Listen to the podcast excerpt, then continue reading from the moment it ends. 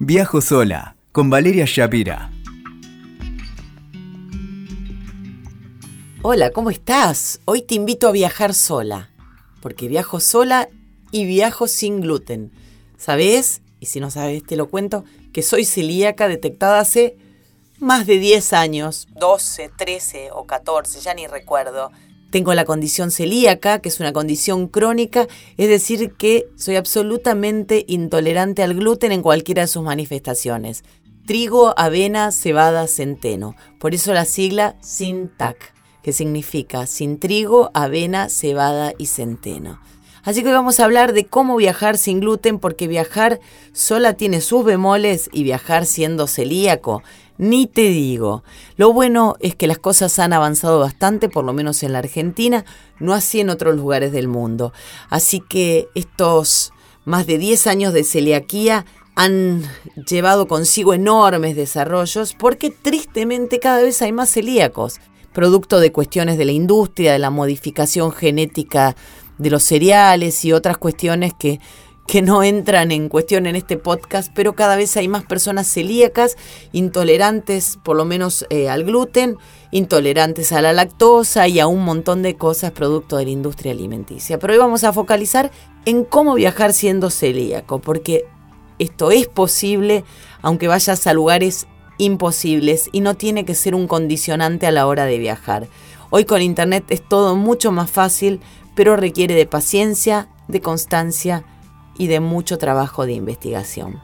Sabemos que es complicado ser celíaco porque muchos lugares, tanto aquí en la Argentina como en el mundo, se anuncian como gluten free y ni siquiera toman los mínimos recaudos en materia de contaminación cruzada, es decir, que no toman los recaudos a la hora de preparar los alimentos. Te dicen, ah, esto no tiene gluten, pero lo pusieron en la heladera pegadito a la tarta que tiene harina de trigo. Y ahí sonamos pero una vez más con paciencia y podemos lograrlo.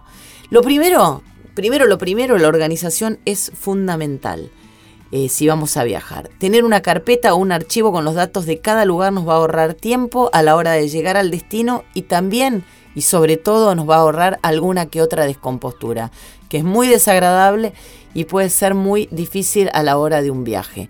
Ten en cuenta que no todos los celíacos son sintomáticos, sino que quizás comiste gluten y no te hizo nada, pero a la larga el daño es acumulativo en tus intestinos, así que toma los recaudos, aunque no tengas la desgracia de eh, pasar por una descompostura.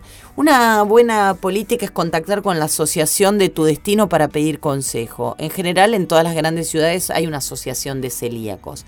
Puedes contactarlos por redes sociales, por webs y demás hay en casi todas las localidades. Las redes sociales también son súper, súper útiles para pedir consejos y compartir tips. Hay Facebooks de viajeros celíacos, por todos lados vas a encontrar grupos de gente que se aúna para compartir la data. El viejo y querido Google es maravilloso, pero hay que saber buscar. No busques, por ejemplo, París sin gluten porque te van a aparecer algunas pocas opciones. Puedes buscar París sans gluten en francés y ahí te van a aparecer muchos más lugares. El precio de ser celíaco es alto y hay algunas máximas tragicómicas de las que solo los celíacos sabemos reírnos y te vas a sentir más que identificado si lo sos.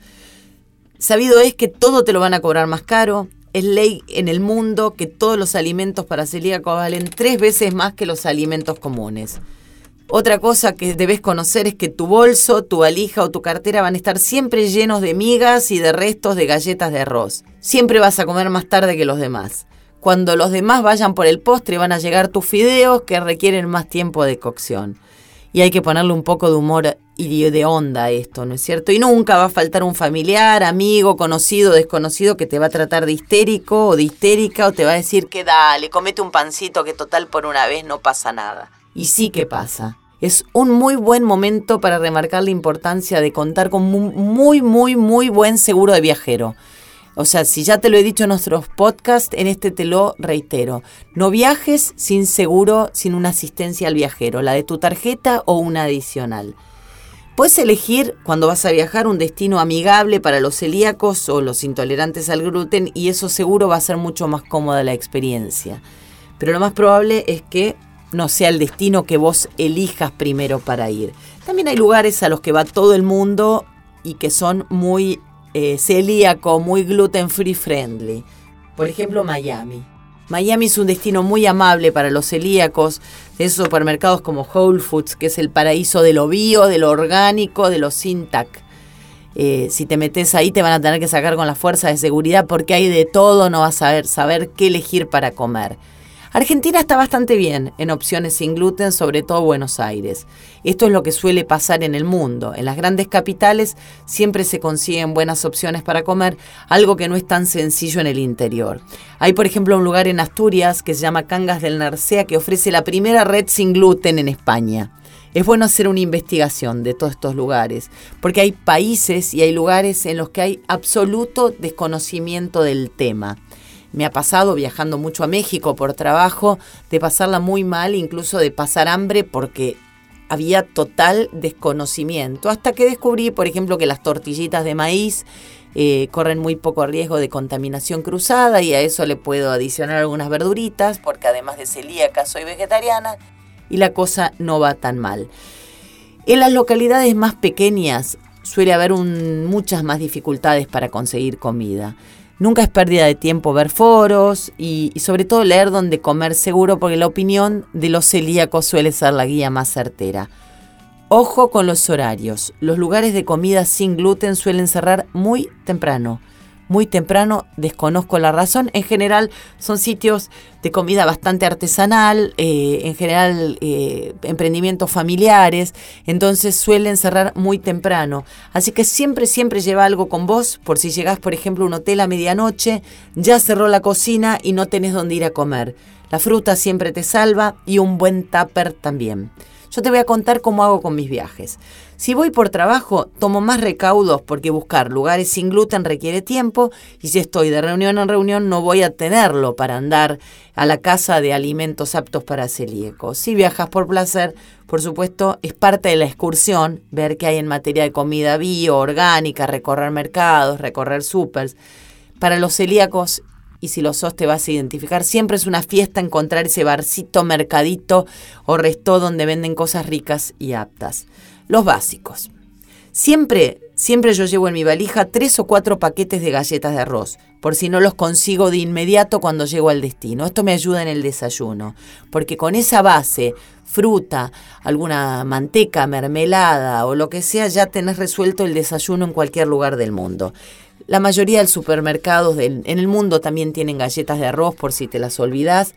Y también llevo unas cajitas de sopa o caldos aptos por si voy a lugares fríos. En todas las grandes ciudades hay una góndola o un, por lo menos un localcito de comida sin gluten, pero está bueno tener estas cosas, por ejemplo, por si llegas al hotel a la noche, tenés frío, calentás un poquito de agua y te tomas una sopa. Si sos organizado la cosa es más fácil. Podés hacer una búsqueda previa en cada sitio donde vas, con las reseñas y hasta descargarte los Google Maps que no requieren conexión. O sea, ya los tenés en el teléfono y sabes cómo llegar a los lugares a donde tenés que ir. Te voy a contar cómo armar un buen kit del celíaco viajero. Una buena lunchera o sandwichera. Bolsas con cierre hermético. Ganchitos de estos para cerrar los paquetes. Si conseguís bolsas para la tostadora, esas las descubrí hace poco, son lo más. Se compran en Europa, las podés pedir por internet o algún amigo que viaje. ¿Por qué? Porque te metes tu sandwichito y estas bolsas herméticas hacen que puedas calentar tu comida en tostadoras, hornos y sandwicheras sin riesgos de contaminación cruzada. Un juego de cubiertos plásticos también ayuda un montón. Y los básicos, como te decía, tostadas de arroz, alguna magdalena o galletita dulce, un paquete de fideos aptos, que no te ocupa casi lugar en la valija, pero vas a poder cocinártelos de urgencia, un par de barritas de cereal. Siempre, siempre te van a sacar de apuro. Cuando viajas en colectivo o tren, por ejemplo, tenés un largo día de excursión, lo mejor es que te lleves tu comida, porque no sabes, por ejemplo, si vas a un parque nacional, qué vas a encontrar en el medio de la nada.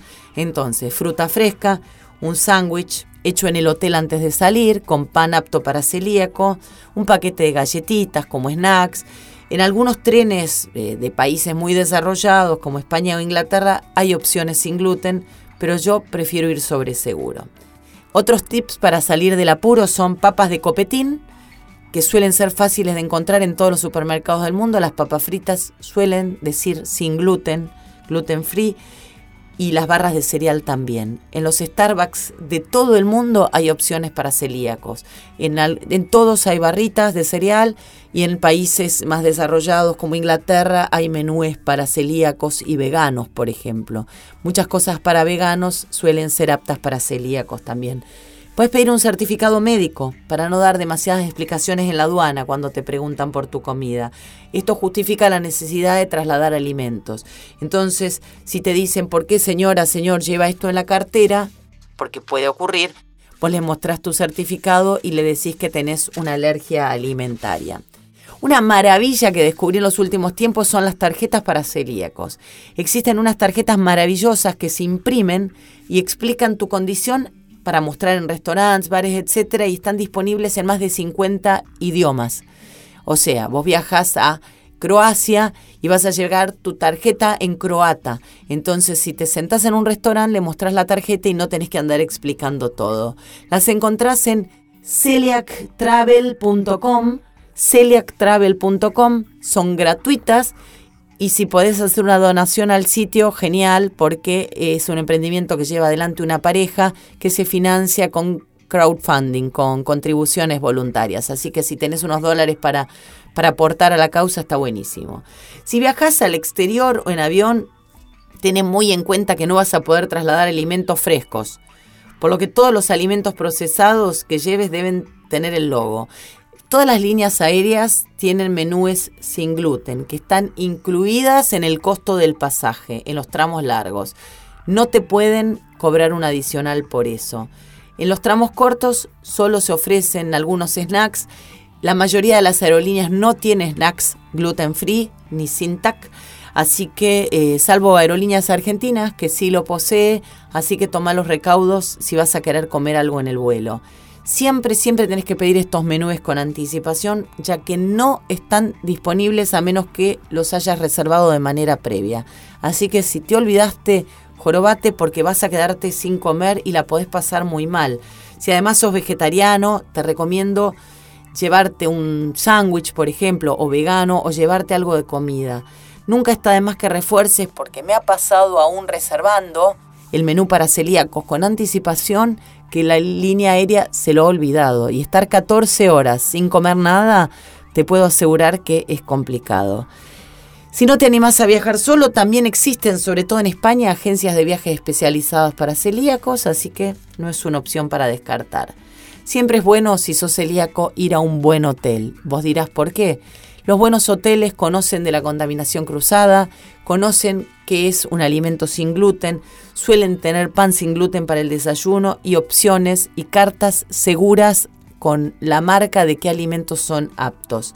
Si el presupuesto no te da para eso, podés parar en un departamentito, en un Airbnb que tenga una cocinita, porque eso te va a ayudar si es que no encontrás dónde comer. Yo me he cocinado fideos en Lituania, por ejemplo, en una part con, eh, con una cocina. Otra cosa que está buenísima son las apps para geolocalizar lugares en los que comer sin TAC. El teléfono, el celo es un aliado mágico a la hora de viajar. Algunas apps que te voy a contar que están buenísimas son Intolerap, que fue creada por los padres de un niño celíaco. Podés detectar con esta app, escaneando los códigos de barras, qué productos son aptos para alérgicos, por ejemplo, o intolerantes al gluten, la lactosa o el huevo y también funciona poniendo el nombre del producto. Y lo mejor de esta Intolerap es que funciona sin conexión a internet.